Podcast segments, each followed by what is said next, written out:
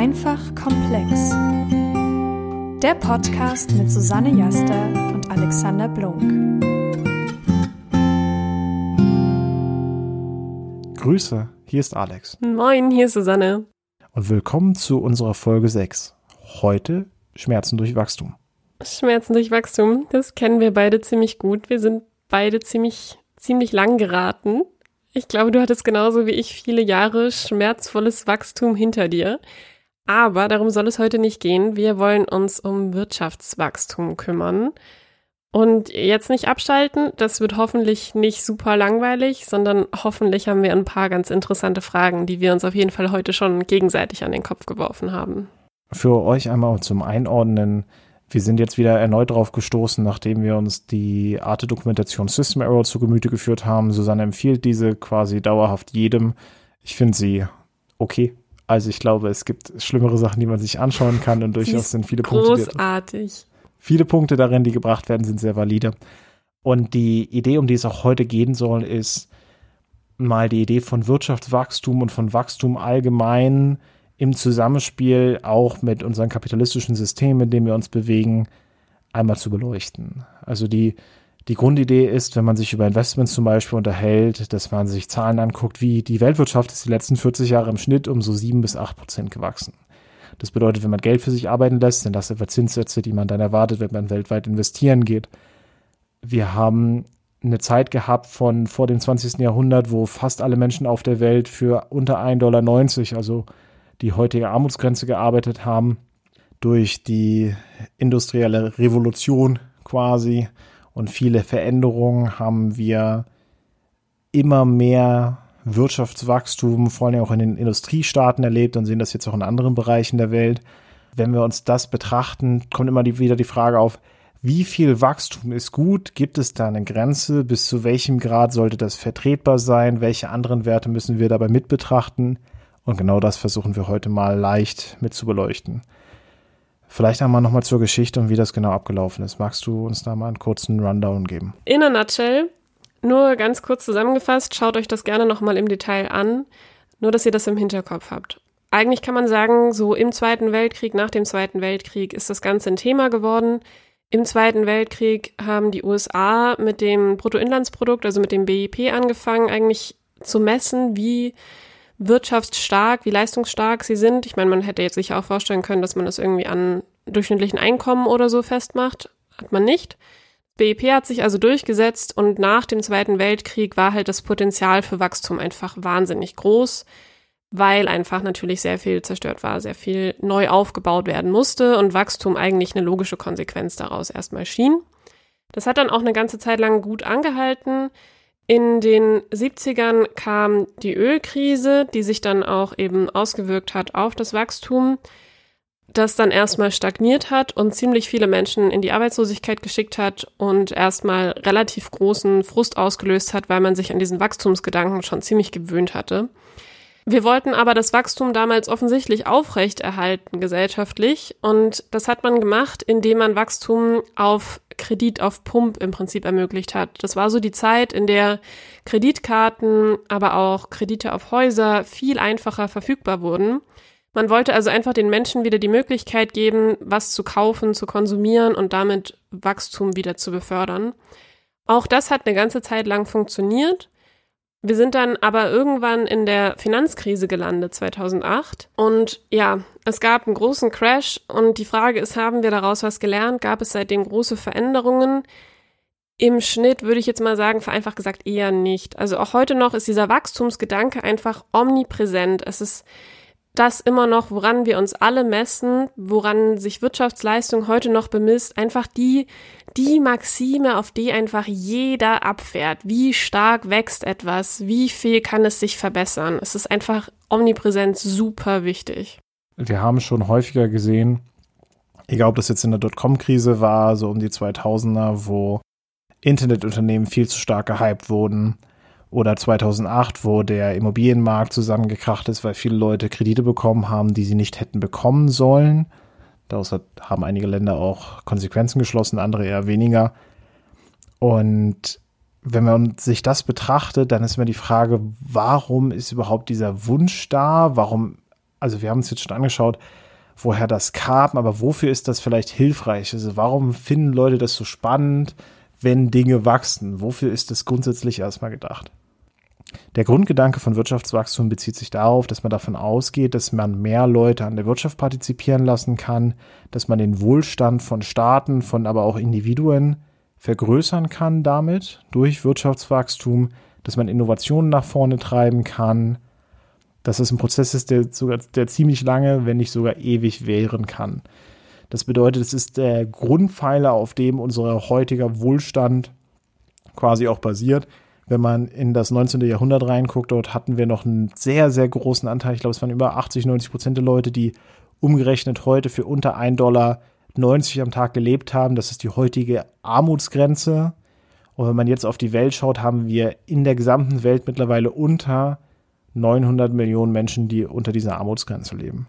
Das heißt, noch ungefähr so 10, vielleicht 13, 14 Prozent der Menschen weltweit, also Quoten, die sich ungefähr gefünftelt haben insgesamt.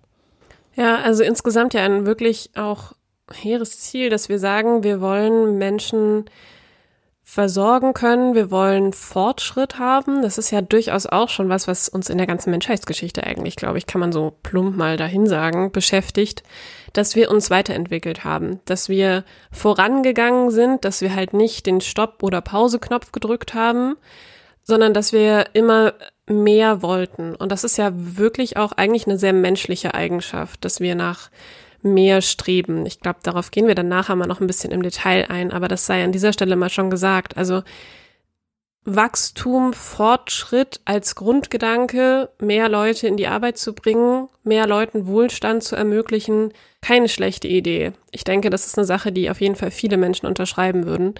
Die Frage ist aber doch, wie wir das jetzt tatsächlich umsetzen. Und was wir ja de facto sehen, ist, dass die Schere zwischen arm und reich nicht kleiner wird.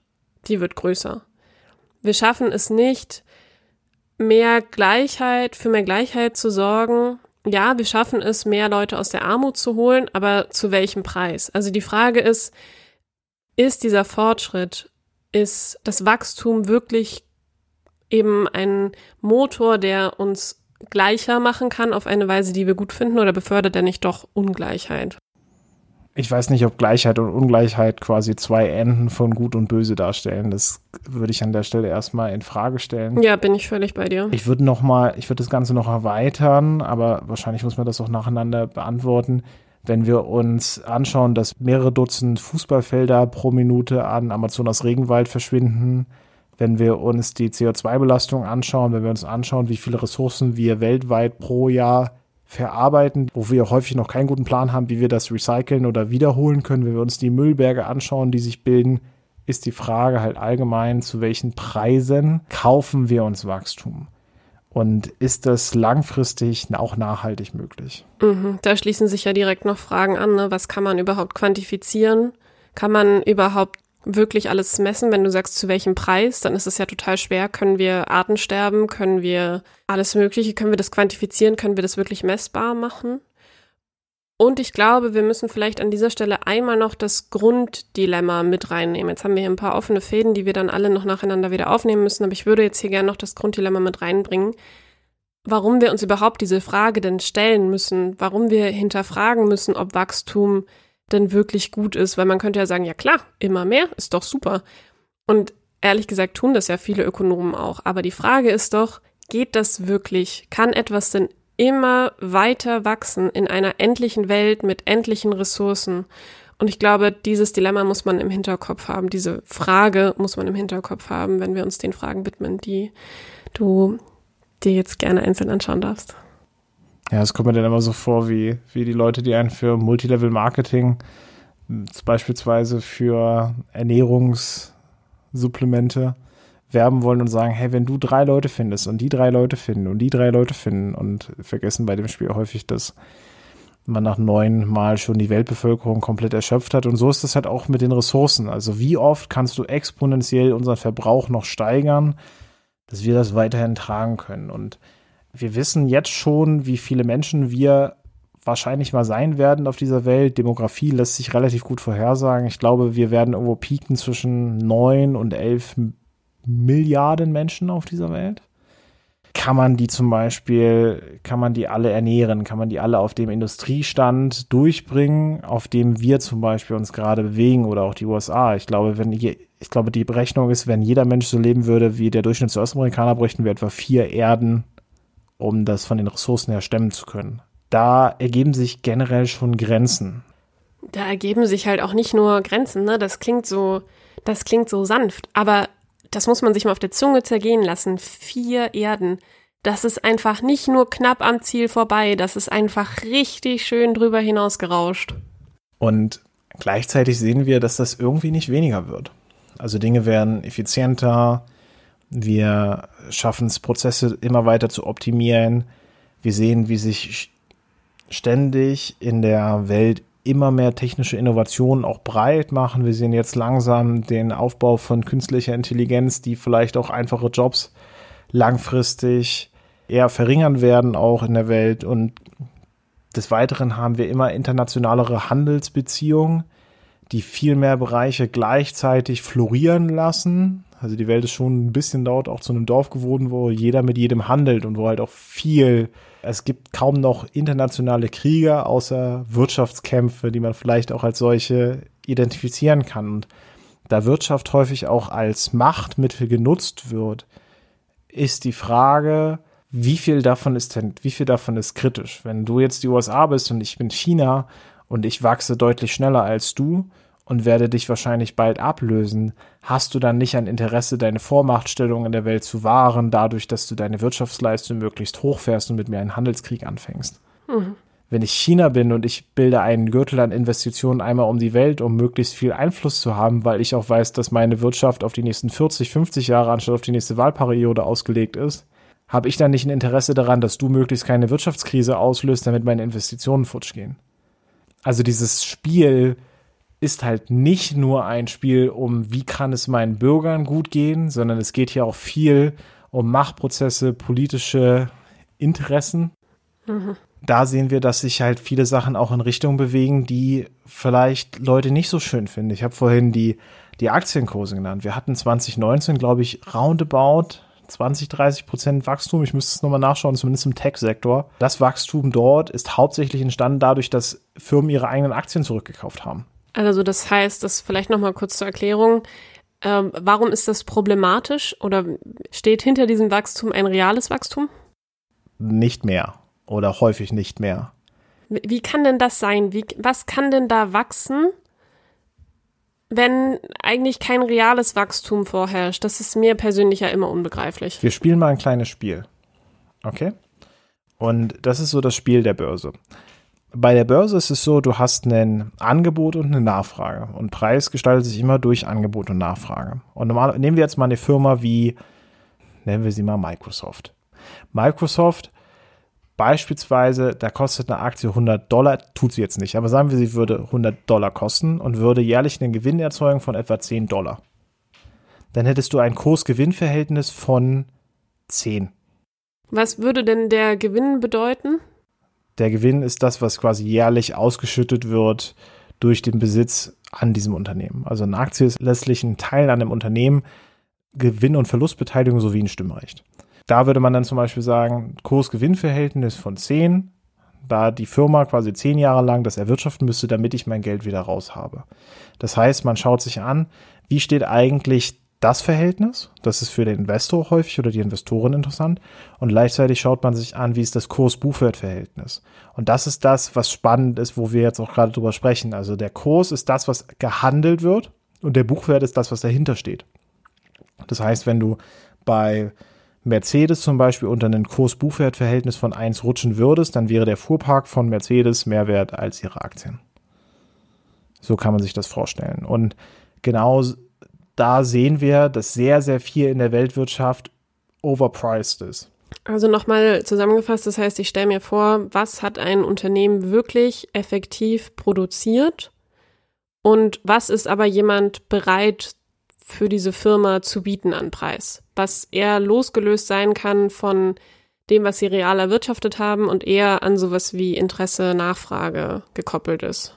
Genau, also Oder vielleicht auch sowas wie, was, ähm, was für Potenzial hat eine Firma noch. genau, was für Potenzial und häufig hat es auch, was für ein Glaube hast du, dass diese Firma oder das Allgemeine oder diese Branche noch in Zukunft haben wird. So ist zum Beispiel auch die Wirtschaftskrise 2008, 2009 teilweise entstanden dadurch, dass jeder und sein Hund drei oder vier oder fünf Kredite bekommen hat in den USA, um damit Häuser zu kaufen. Diese Leute häufig aber monetär gar nicht in der Lage waren, diese Häuser abzubezahlen. Leute konnten sich Häuser kaufen, ohne Probleme. Dadurch ist die Nachfrage nach neuen Häusern gestiegen. Der Preis ist dementsprechend in die Höhe gegangen. Mehr Bauhäuser haben Häuser gebaut. Ich glaube, Bauhäuser bauen keine Häuser, aber Hausbaugesellschaften bauen Häuser. Die haben mehr Häuser gebaut. Daraufhin ist der Preis wieder gesunken. Daraufhin ist die Nachfrage wieder gestiegen. Mehr Leute haben Kredite bekommen, die sie sich eigentlich nicht leisten konnten. Ja. Und das Ding ist halt so lange gelaufen, bis halt genug Menschen nicht mehr ihre Kredite zahlen konnten. Mhm. Und das war eine Blase, die da geplatzt ist, in Anführungsstrichen. Also das heißt, wir haben ganz viele Häuser gebaut mit Geld, was eigentlich überhaupt nicht da war. Geil, oder? Super.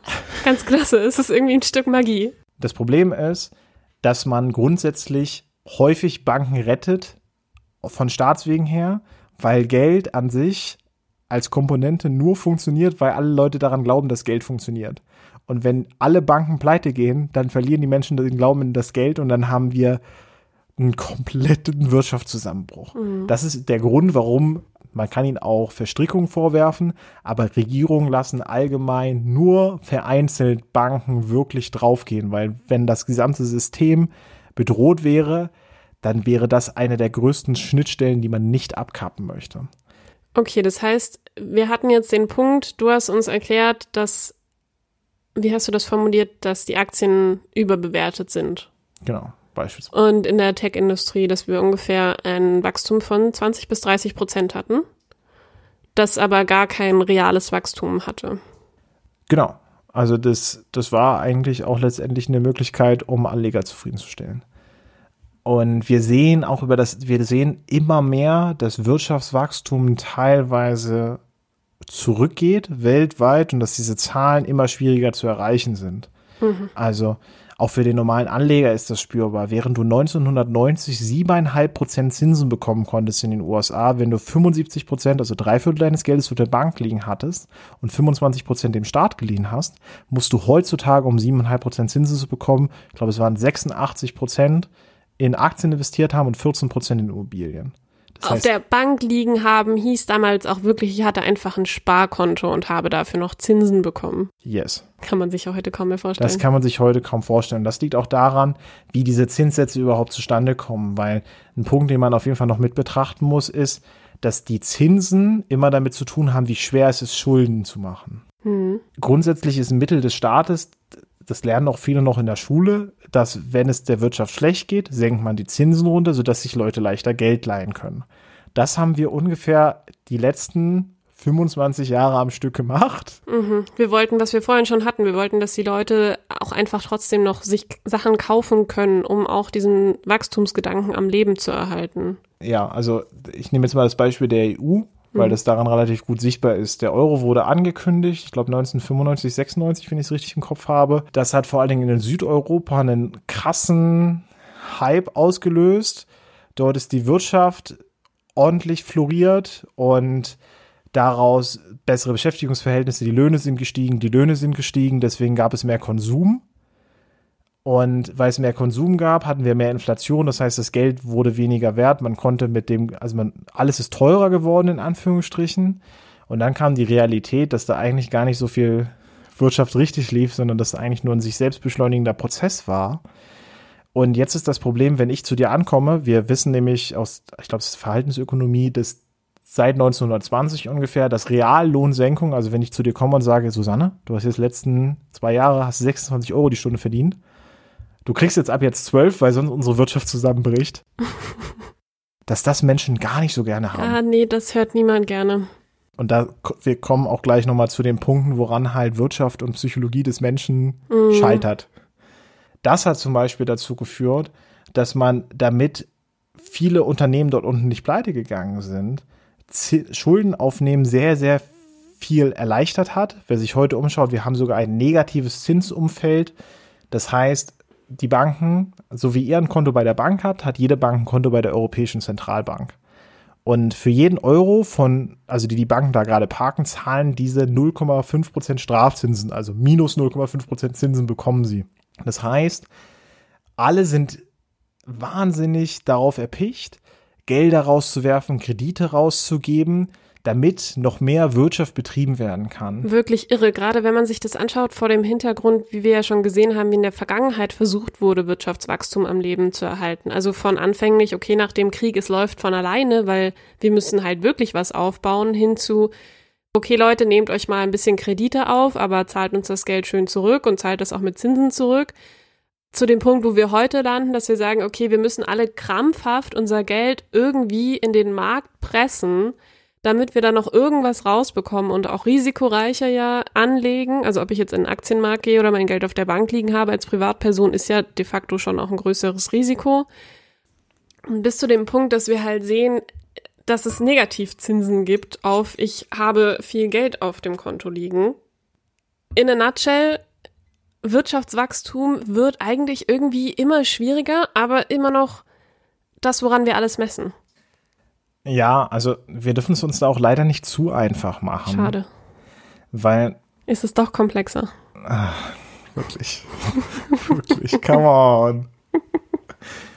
Na, den Punkt, den wir uns nicht zu einfach machen dürfen, ist, es gibt halt immer Branchen, die weniger gewünscht werden und Branchen, die mehr gewünscht werden und wo sich auch Veränderungen auftun. Mhm. Um Beispiel, ich glaube, Henry Ford hat gesagt, wenn Leute mich gefragt hätten, was ich, was sie gerne hätten, hätten sie gesagt, schnellere Pferde. So, der hat halt dann Autos gebaut und dementsprechend ist halt die Pferdeindustrie ein bisschen zurückgefahren worden, langfristig. Wir haben in den letzten 15 Jahren zum Beispiel eine Ver-34-Fachung der Nachfrage für nachhaltige Investments gesehen. Das heißt, wir haben jetzt gerade so einen Nachhaltigkeitstrend, egal an welchem Punkt, egal ob die Gesamtwirtschaft kein Wachstum macht oder wenig Wachstum, dass es Branchen geben wird, die besser und die schlechter laufen, ist relativ wahrscheinlich. Mhm.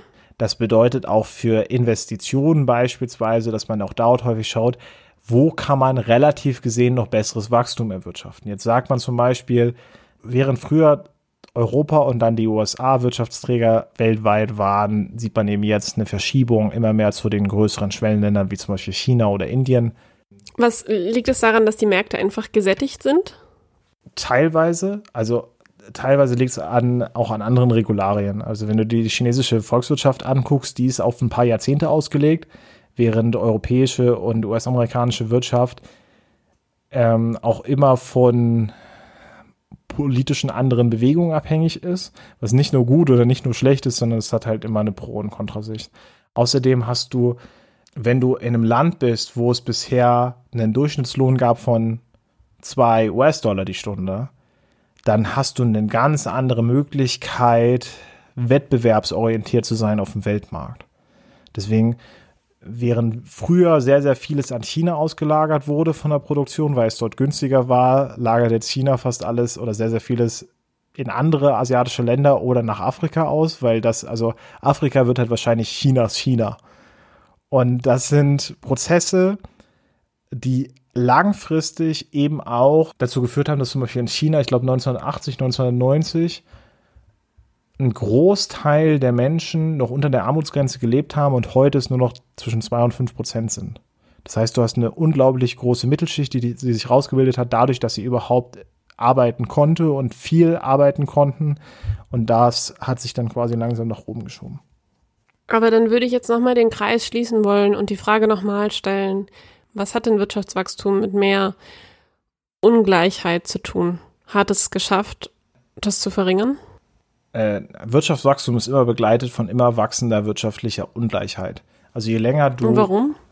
Ein einfaches Spiel, was man sich dazu vorstellen kann, stell dir 10.000 Menschen vor, die jeweils 1.000 Euro haben und die haben immer, gehen immer von Mensch zu Mensch weiter und werfen eine Münze. Wenn du gewinnst, kriegst vom anderen 100, wenn du verlierst, gibst du dem anderen 100 Euro.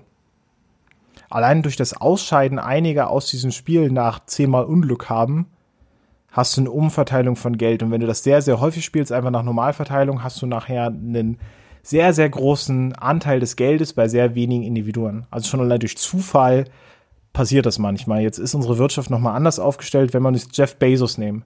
der reichste Mann der Welt momentan, der hat mit der Gründung von Amazon und der immer größeren Skalierung dieses Unternehmens, also Amazon ist mehr wert als die 30 größten DAX-Konzerne. Also das, was wir so in der Wirtschaft als DAX kennen, da ist Amazon schon größer.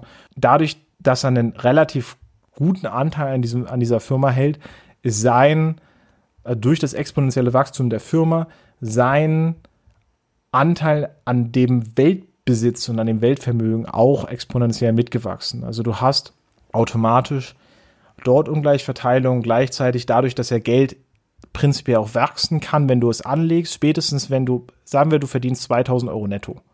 Und wenn du mehr als 2000 Euro netto monatlich ausgibst, machst du Minus, musst dafür sogar Schulden aufnehmen. Das ist doof. Wenn du nur 1000 Euro ausgibst und 1000 Euro übrig hast, kannst du die ja investieren. Und so bildet sich häufig auch über Generationen hinweg eine Menge an Geld in Familien an, die dann auch noch weiter vererbt wird. Okay, das heißt, ich habe viel und daraus wird dann halt auch durch exponentielles Wachstum noch viel mehr und ich habe wenig und daraus wird dann halt tendenziell nur langsamer ein bisschen viel. Also bis zur mittleren Mittelschicht haben wir eine Ausgabequote zwischen 85 und 120 Prozent. Das heißt, die meisten Menschen leben da von der Hand in den Mund, konsumieren eigentlich dauerhaft nur. Das ist halt ein Problem. Und gleichzeitig muss man auch sehen, dass wenn wir uns Dating verhalten, wenn wir uns einfach die Statistiken dazu angucken, dann suchen sich im Schnitt schon erfolgreiche Frauen noch Männer aus mit einem gleichen oder höheren sozioökonomischen Status, sodass du häufig auch noch Familienbildung der sowieso schon höheren Einkommen miteinander hast und sich das dann quasi auch nochmal weiter in dieses ganze Spiel mit einfügt. Okay, also es scheint deskriptiv jetzt so zu sein, dass Wachstum sich eben nicht gleich auf uns alle verteilt, sondern eben die bevorteilt, die schon viel haben. Jetzt ist aber ja eine der Aussagen, die häufig getroffen wird äh, von Wachstumsbefürwortern, dass gesagt wird, wenn wir kein Wachstum hätten, würden wir stagnieren. Jeder, der zu diesem Zeitpunkt keinen Job hat, Pech gehabt. Das ist dann halt so.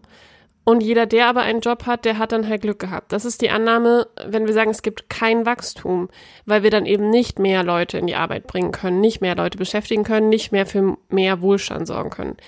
Da frage ich mich jetzt, umgehen wir dieses Problem denn wirklich, wenn wir auf mehr Wachstum setzen? Anscheinend ja irgendwie nicht im Endergebnis. Folgendes. Wir wissen, Wachstum führt zu mehr Ungleichheit. Wir wissen nicht, wie viel Ungleichheit brauchen wir, oder wie viel Wachstum können wir gleichzeitig mit geringerer Ungleichheit vereinen? Also ohne Wachstum ist richtig doof, weil wenn du auch noch Kredite aufnimmst, um zu wachsen beispielsweise, und du kommst in eine Zeit rein, wo sich nichts, wo nichts wächst, dann geht dein Unternehmen zugrunde. Und wenn dein Unternehmen zugrunde geht, kannst du nicht mehr einkaufen gehen. Und damit geht das nächste Unternehmen. Also du hast. Warum, warum geht mein Unternehmen zugrunde, wenn nichts mehr wächst? Warum reicht es nicht, auf einem stabilen Niveau zu bleiben? Das ginge schon, aber dann müsstest du davon ausgehen, dass alle Unternehmen der Welt kreditfrei sind. Also wenn sich niemand Geld von niemand anderem geborgt hätte, dann wäre das vielleicht möglich. Also viel in der Wirtschaft wird so betrieben, dass du versuchst, mit möglichst viel Fremdkapital dein eigenes Kapital gehebelt einzusetzen. Das stumpfste Beispiel davon ist, du kaufst eine Immobilie. Du bringst ja selbst im Schnitt, ich sag mal 20 Prozent, also ein Fünftel des Kaufpreises selbst ein und hebelst somit dein Investment, weil du eigentlich dir gar keine Immobilie leisten könntest. Und da haben wir es zum Beispiel akzeptiert. Gleichzeitig, wenn du eine Firma gründest, kann es sein, dass du dir von anderen Menschen zu gewissen Prozentsätzen, also deren Investment quasi, Geld leist. Ich habe ein Startup, wenn ich sage, ich hätte, wir brauchen eine Million, um eine Anlage zu finanzieren, suchen wir uns Business Angel, die uns Geld geben. Denen gegenüber haben wir Verpflichtungen. Wenn wir diese nicht erfüllen, kann es sein, dass wir pleite gehen. Und somit hast du kaum eine Wirtschaft, die keine Verpflichtungen hat. Und somit hast du auch einen immer weltweit wachsenderen Schuldenberg. Und Schulden an sich sind erstmal per se nicht schlimm, solange gleichzeitig das Kapital, was zur Verfügung steht, in gleicher Relation wächst. Soweit zumindest Wirtschaftsidee. Wow, es, es klingt ehrlich gesagt für mich immer noch wie ein Teufelskreislauf das Thema ist halt auch so, ist halt so spannend, weil in Deutschland ist ja auch Schulden einfach an das Wort Schuld angelehnt. Mhm. Also Deutsche machen, machen keine Schulden für nichts. Deswegen bewegt sich auch unsere Wirtschaft nicht. Also wir gucken gerne mal auf die Italiener und deren schwächelnden Staat. Der Durchschnittsitaliener und die Durchschnittsitalienerin hat übrigens deutlich mehr Geld als der Durchschnittsdeutsche. Das Einzige, was bei denen kränkelt, ist der Staat an solches. Also der Durchschnittsitaliener, also Deutschland ist mit einer der schwächsten Länder, wenn man sich anguckt, wie viel Vermögen der einzelne oder die einzelne Deutsche zur Verfügung hat, weil wir die einzigen sind, die uns immer aus diesem Investitionsspiel versucht haben herauszuhalten. Wir sind die Schweiz der Investitionen. Nicht ganz, weil wir nämlich nicht gewinnen daran, sondern nur verloren haben bisher. Dann lass uns doch noch mal ein anderes Thema anschauen. Und zwar hatten wir das vorhin schon mal kurz angeschnitten. Wie sieht es dann aus, wenn wir uns das Thema Nachhaltigkeit und Wachstum anschauen? Wenn wir uns nochmal in Erinnerung rufen, diesen Grundgedanken von, eigentlich ist es doch unfassbar banal, sich vor Augen zu führen, dass etwas mit begrenzten Ressourcen einfach nicht immer weiter wachsen kann. Wo, woher soll das alles noch kommen?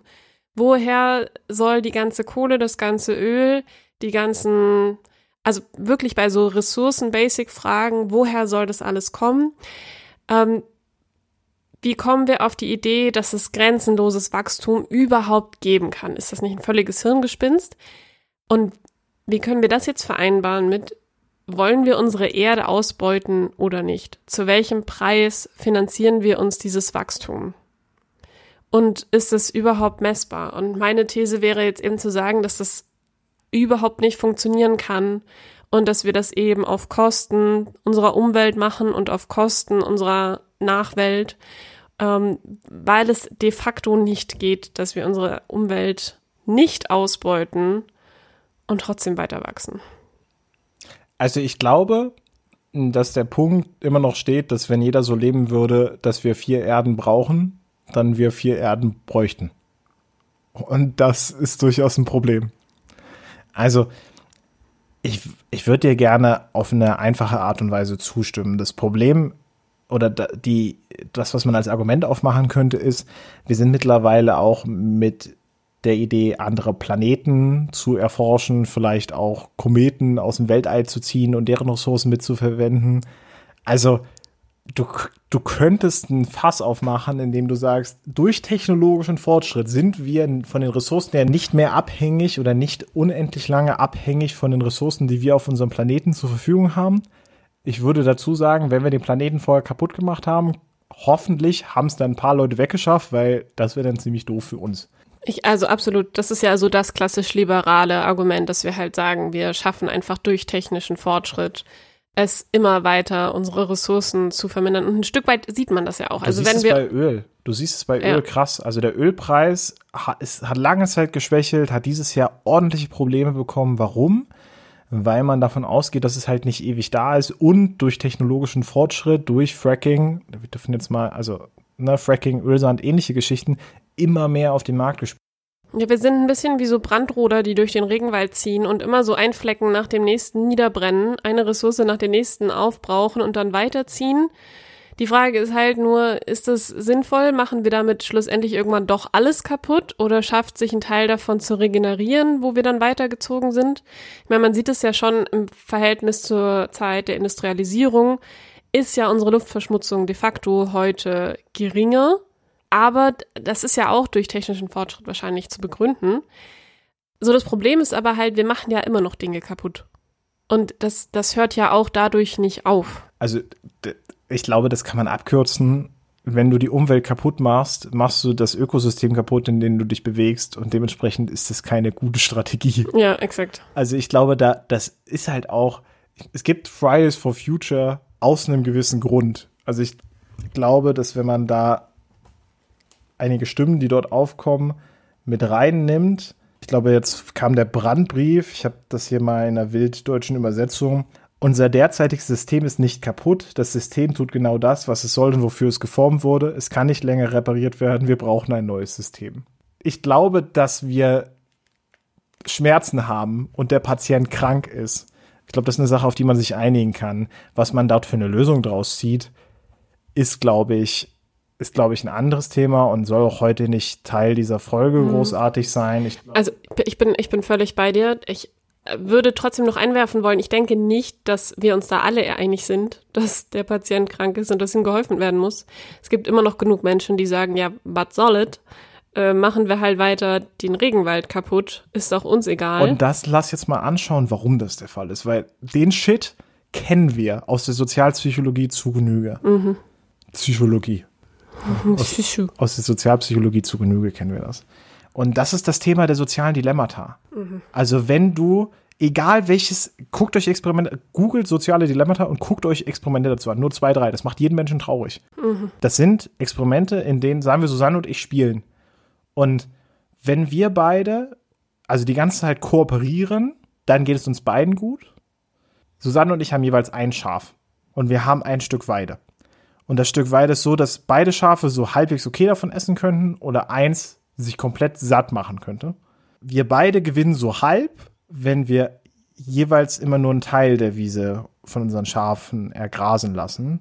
Aber einer von uns beiden gewinnt drastisch, wenn wir das komplett ausnutzen für uns. Und all diese Spiele, die es dazu gibt, zeigen, Menschen achten dann nur auf sich selbst. Und je weniger die, hoch die Wahrscheinlichkeit ist, dass rauskommt, dass sie für, nur auf sich selbst geachtet haben, desto höher ist die Wahrscheinlichkeit. Also sowohl du als auch ich würden versuchen, unsere Schafe über die ganze Weide zu treiben und sie möglichst dick und rund werden zu lassen. Ja, das Ganze wird ein bisschen verringert, wenn wir uns beide kennen. Wenn man einen Bezug zueinander hat Ja. und sich vorstellen kann, was es für Auswirkungen hat. Aber das ist ja mitunter ein Problem davon, dass wir halt globalisiert leben, dass wir in einer wahnsinnig komplexen Welt leben, in dem wir einfach die Zusammenhänge überhaupt nicht mehr greifbar haben. Es gibt Verzögerungen, also was ich heute tue, hat nicht morgen oder heute schon einen Effekt, sondern wenn es blöd läuft, dann halt in frühestens zehn Jahren. Ich spüre das nicht. Ich kann Klimawandel als solchen schon allein, wenn ich Europa lebe, in Europa lebe, überhaupt nicht direkt spüren, sondern nur indirekt. Ein Grad Erderwärmung, das spürt keine, das, das spürt keine Sau. Aber das Endergebnis ist halt dann am Ende doch da, aber es ist einfach zu komplex, als dass wir es direkt spüren würden. Wenn es einfache Zusammenhänge gäbe, die wir schwarz auf weiß auf den Tisch bringen könnten, die Leute betreffen, die uns persönlich nahestehen, dann wären diese Dilemmata eine völlig andere Sache. Und das ist am Ende der Struggle. Also dadurch, dass wir Menschen, also die, die Globalisierung ist halt eine Sache, die dann auch mit dem, oder Globalisierung und Technologisierung sind zwei Dinge, die mit dem Menschen, der vor 200 Jahren diese Welt bereist hat, nicht mehr funktionieren. Ja, und auch immer dieses Wahnsinnsargument, wenn ich jetzt den Regenwald nicht abholze, dann wird es jemand anderes machen. Wenn ich keine Waffen liefere, liefert irgendjemand anderes was. Und die Wahrscheinlichkeit ist sehr hoch, dass das jemand Ja, tun wird. Also De das facto, ja. wollen wir an der Stelle gar nicht in Abrede stellen. Nee, das ist genau das Problem an diesen Dilemmata. Aber am Ende wird halt trotzdem eine Waffenlieferung rausgegeben. Und dann ist die Frage, wie geht man damit um? Also generell auch die Art und Weise, wie wir dieses Wirtschaftssystem betreiben. Ich möchte gar nicht in Abrede stellen, dass das nicht noch eine, eine längere Zeit funktionieren kann. Und wir wissen gar nicht, was Automatisierung noch an Wachstum möglich macht. Zumal, und das ist auch eine Sache, die man, der Durchschnittsmensch auf der Welt hat noch nicht sehr viel Wohlstand. Man gehört zum obersten 1%, wenn man etwa 30.000 US-Dollar im Jahr verdient. Also der Durchschnittsdeutsche, die Durchschnittsdeutsche ist Teil der 1% reichsten Menschen auf dieser Welt. Und wir haben noch sehr viele Länder, die, wenn man denen jetzt erklären würde, naja, vielleicht müssen wir mal bei euch keinen, also vielleicht sollten wir mal alle ein bisschen unsere Wirtschaft zurückschrauben, weil der Umwelt geht es gar nicht so gut. Da Mhm. Da ich schütteln die halt den Kopf und fragen sich, wieso sollen wir das zurückschrauben? Wohin denn zurück? Wir sind doch gerade mal dabei, irgendwas aufzubauen. Da sagt der brasilianische Farmer, ich finde es schon ziemlich krass, dass ich 25 Prozent vom Regenwald, den ich hier habe, irgendwie stehen lassen muss. So, wa- meine Familie soll auch was zu essen haben. Ihr habt die letzten 150, also man startet sehr schnell Whataboutism. So, was ist denn mit euch? So, ihr hattet es doch besser. Und dann haben wir wieder den Abfuck, dass wir Menschen nur äh, relativ funktionieren. Also eine der höchsten Korrelationen in der Psychologie ist die zwischen Income Inequality, also Einkommensungleichheit, und Male Homicide, also der Wahrscheinlichkeit, dass ein Mann von einem Mann umgebracht wird. Und die, das ist eine Korrelation von Punkt 85, also 0,85, was bedeutet das? 95, Irre hoch. das, be das bedeutet letztendlich, dass es fast ein 1 zu 1 Zusammenhang. Das heißt, Menschen gehen sich an die Gurgel, wenn Einkommen ungleicher werden. Aber wir haben schon festgestellt, Einkommen werden mit Wachstum tendenziell ungleicher. Das Problem ist, dass uns die Mittelschicht wegbricht, wir eine größere Unterschicht bilden in Gesellschaften und eine kleinere Oberschicht, die relativ gesehen noch mehr Geld hat. Ich glaube, man würde, man kann die Hälfte des Gesamtvermögens der Welt in einem Bus transportieren an Menschen. Also ist die Frage, ob das schlimm ist, aber das ist auf jeden Fall da und es fühlt sich unfair an.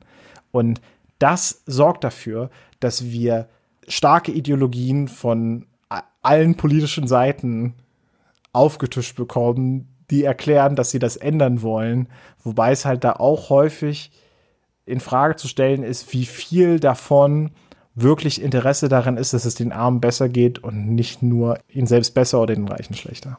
Mhm.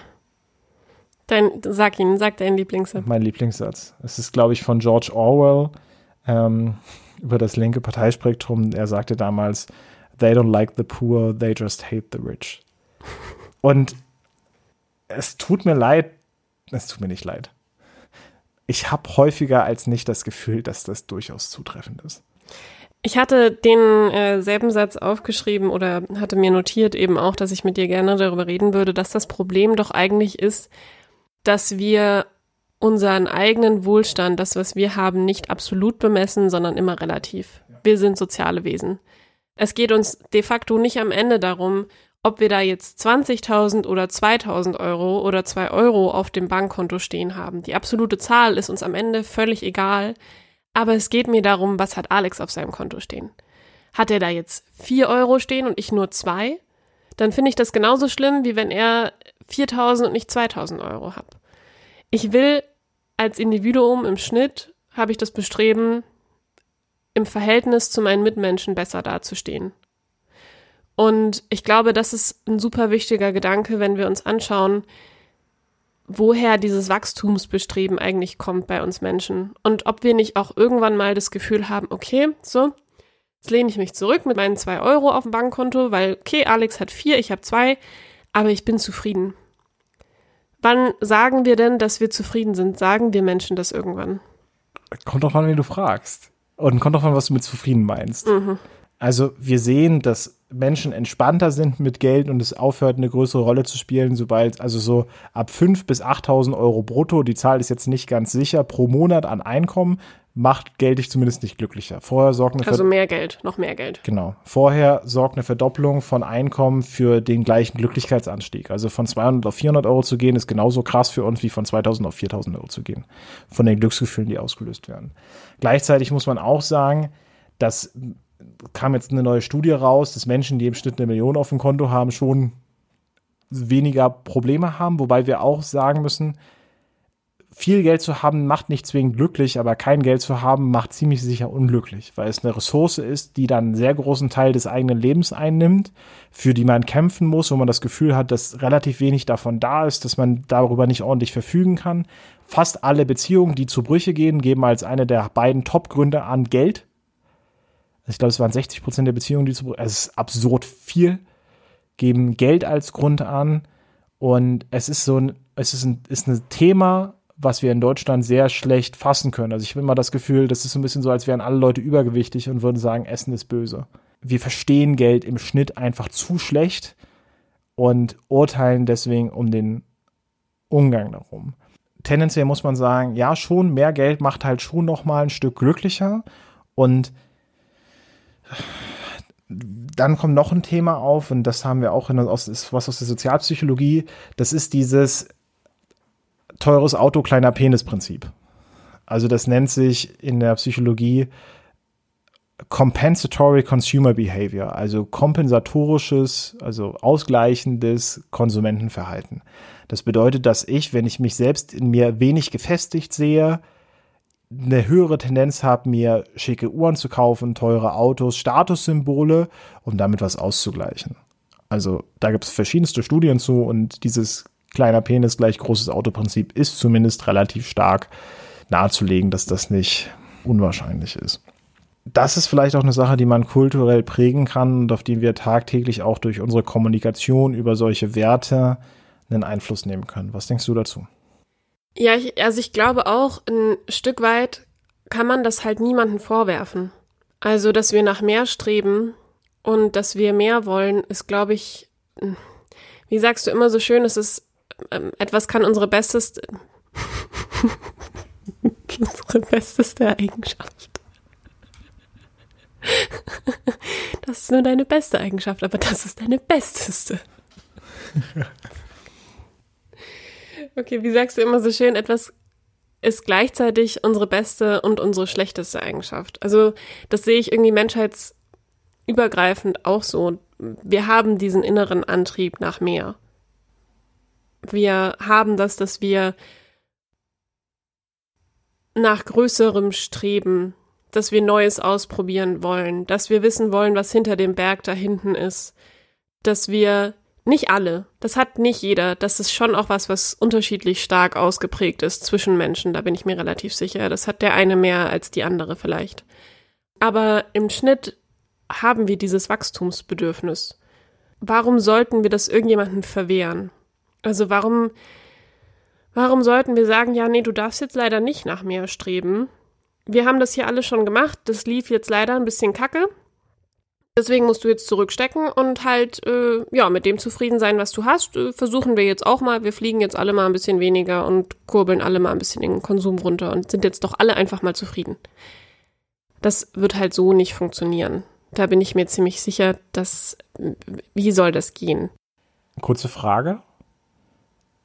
Von dem, wenn ich uns jetzt mal so betrachte, unser Gespräch über die letzte Stunde, dann wirkt das irgendwie wie ein sehr fatalistisches Bild. Also wir haben irgendwie eine, den Menschen, der darauf ausgelegt ist, für sein eigenes Wohl zu streben, was ja grundsätzlich aus überlebenstechnischer Sicht nichts Schlechtes ist. Mhm. Und wofür wir alle möglichen psychologischen Prinzipien auch sehen, die wir erstmal finden, wo wir jetzt auch nicht, keine gute Antwort haben, wie wir das gut lösen können.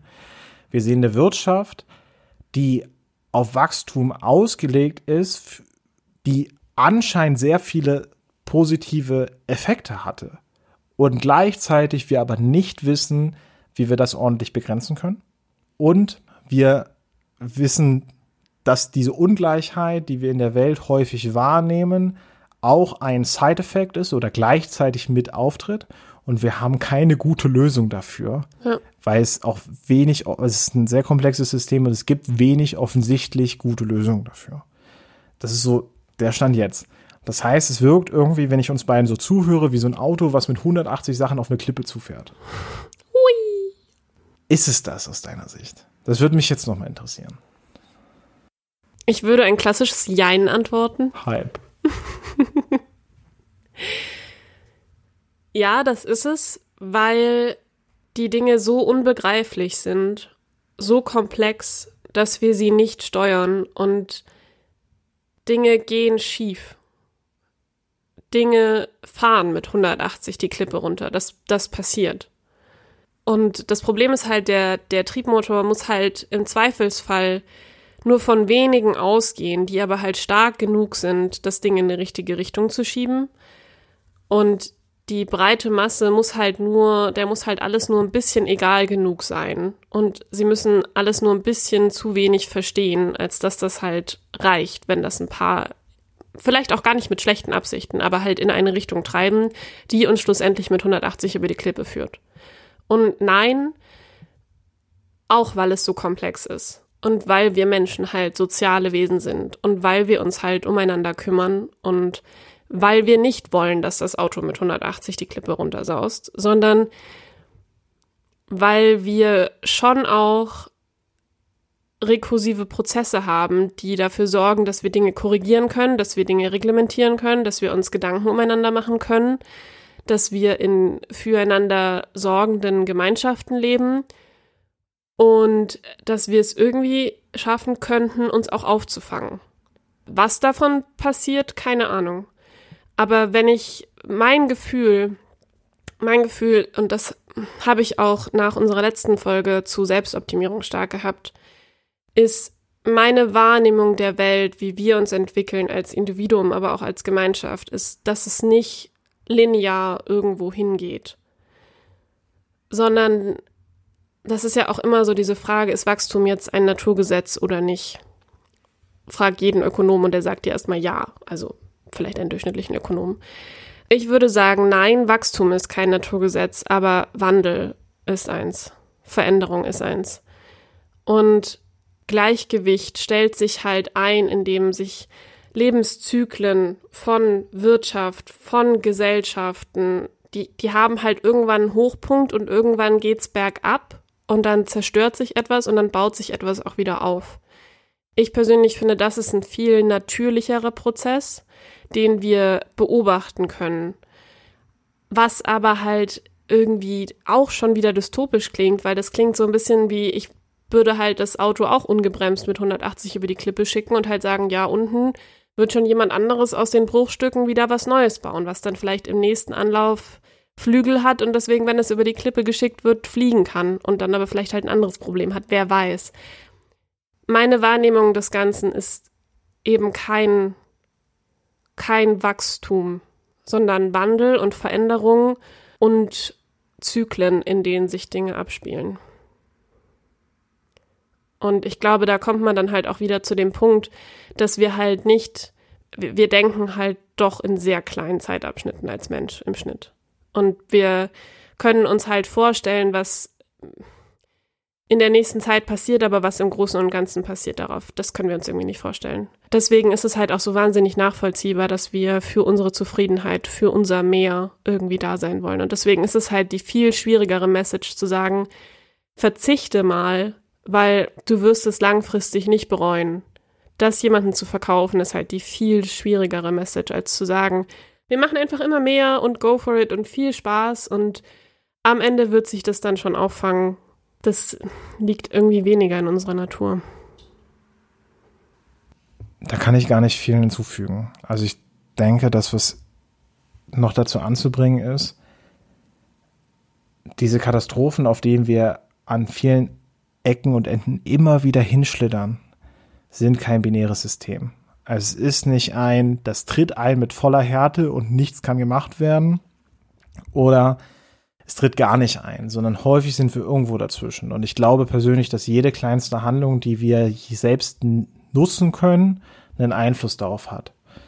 Das heißt nicht, dass ich Leuten nicht gönne, wenn sie gerne teure Autos fahren, große Reisen, Weltreisen machen, gar nicht das ist gar nicht das Thema, sondern ich glaube nur, dass halt, wenn man sich selbst, also selbst versucht, die, sich einen Überblick über diese Prozesse in dem eigenen Maße zu machen und daraus versucht, kleine Veränderungen im Alltag vielleicht vorzunehmen, dass das schon sehr, sehr weiten Weg gehen kann, wie wir auch sehen, wie sich halt Trends wie zum Beispiel Nachhaltigkeit immer widerspiegeln. Ich meine, es wäre auch vermessen, mein Alltag in der Arbeit besteht daraus, Leute mit Investments an der Weltwirtschaft zu beteiligen die halt darauf ausgelegt sind, dass diese Investments zum Beispiel auch Profit abwerfen. Dann ist die Frage, gibt es da, also ist Investment zum Beispiel die gleiche Form von Investment? Gibt es nachhaltigere Investments als, ich sag mal jetzt stereotypisch, in Öl oder in kinderarbeitsgeprägte Minen zu investieren? Gibt es da Sachen oder gibt es auch Unternehmen in der Wirtschaft, die nicht holistisch böse sind oder blind auf irgendetwas hinarbeiten? Und ich glaube, die Antwort ist, hoffnungsvoll, ja, es gibt da Unterschiede. Und es ist, glaube ich, sehr viel einfacher, den Kopf in den Sand zu stecken und zu sagen, wir können nichts ändern, als zu sagen, mit 90, 95-prozentiger Wahrscheinlichkeit fährt das Ding gegen die Wand. Aber vielleicht, vielleicht können wir es davon abhalten. Und ich glaube, diese hoffnungsfrohe Botschaft ist eigentlich die, der ich mich persönlich eher verschreiben würde und die ich auch glaube, der du dich auch anschließen würdest. Juti, dann sind wir für heute, glaube ich, auch erstmal wieder am Ende angelangt. Unser, unser Podcast-Zyklus sagt, wir sind jetzt genug gewachsen und jetzt bricht diese Folge in sich zusammen und wir schauen, was sich aus der nächsten, in der nächsten Folge dann daraus ergibt. Ihr könnt uns ja schreiben, ob ihr noch wollt, dass wir über andere Themen des Konsums oder Umgang mit Geld oder ähnliches ich glaube, ich werde dich auf jeden Fall noch über nachhaltige Investments ausfragen. Oh ja. Oh, das ist spannend. Oh, das ist super. ähm, genau. Wenn ihr, wenn ihr Kontakt zu uns sucht, wie der Name es schon sagt, schreibt uns einfach at. Nee, Moment, fuck. Schreibt uns einfach an kontakt at einfachkomplexpodcast.de. Wir überlegen gerade noch, welche Social Media Kanäle wir hochfahren werden. Ja. Momentan sind Sachen wie Twitter, Instagram, YouTube im Gespräch. Vielleicht finden wir auch noch kleinere Indie-Plattformen, ähnliche Zustände, die wir unterstützenswert finden. Gebt uns gerne Hinweise, falls ihr da irgendwas Cooles kennt. Sehr gerne sogar. Und wo am besten nicht nur drei Leute angemeldet sind, weil ansonsten sind halt auch solche Plattformen immer ähm, nur hinreichend hilfreich. Da, da kommt der Wachstumsgedanke wieder. Da kommt der Wachstumsgedanke. Unser Podcast muss wachsen. Wir brauchen mehr Hörer. Empfehlt uns weiter. Gibt uns fünf Sterne auf iTunes. Da sind wir jetzt auch hype meine Apple Podcast bewerft uns überall mit tollen Bewertungen, bis der Like-Button durchbricht. Keine Ahnung. Ich, ich erkläre Alex jetzt nochmal, wie das mit dem Wachstum so funktioniert und mit dem gesunden Wachstum. Also Wachstum ist nur gut, wenn das bei mir landet, habe ich heute gelernt. Ist, ja, auf jeden Fall. Du darfst machen, was du willst, sei egoistisch. Das machen alle anderen auch. Genau. Also nächste Folge dürft ihr nur hören, wenn ihr äh, uns mindestens dreimal weiterempfohlen habt. An der Stelle dürfen wir uns, glaube ich, verabschieden und auch wieder mal festhalten. Auch dieses Thema heute war nämlich einfach komplex. Hype.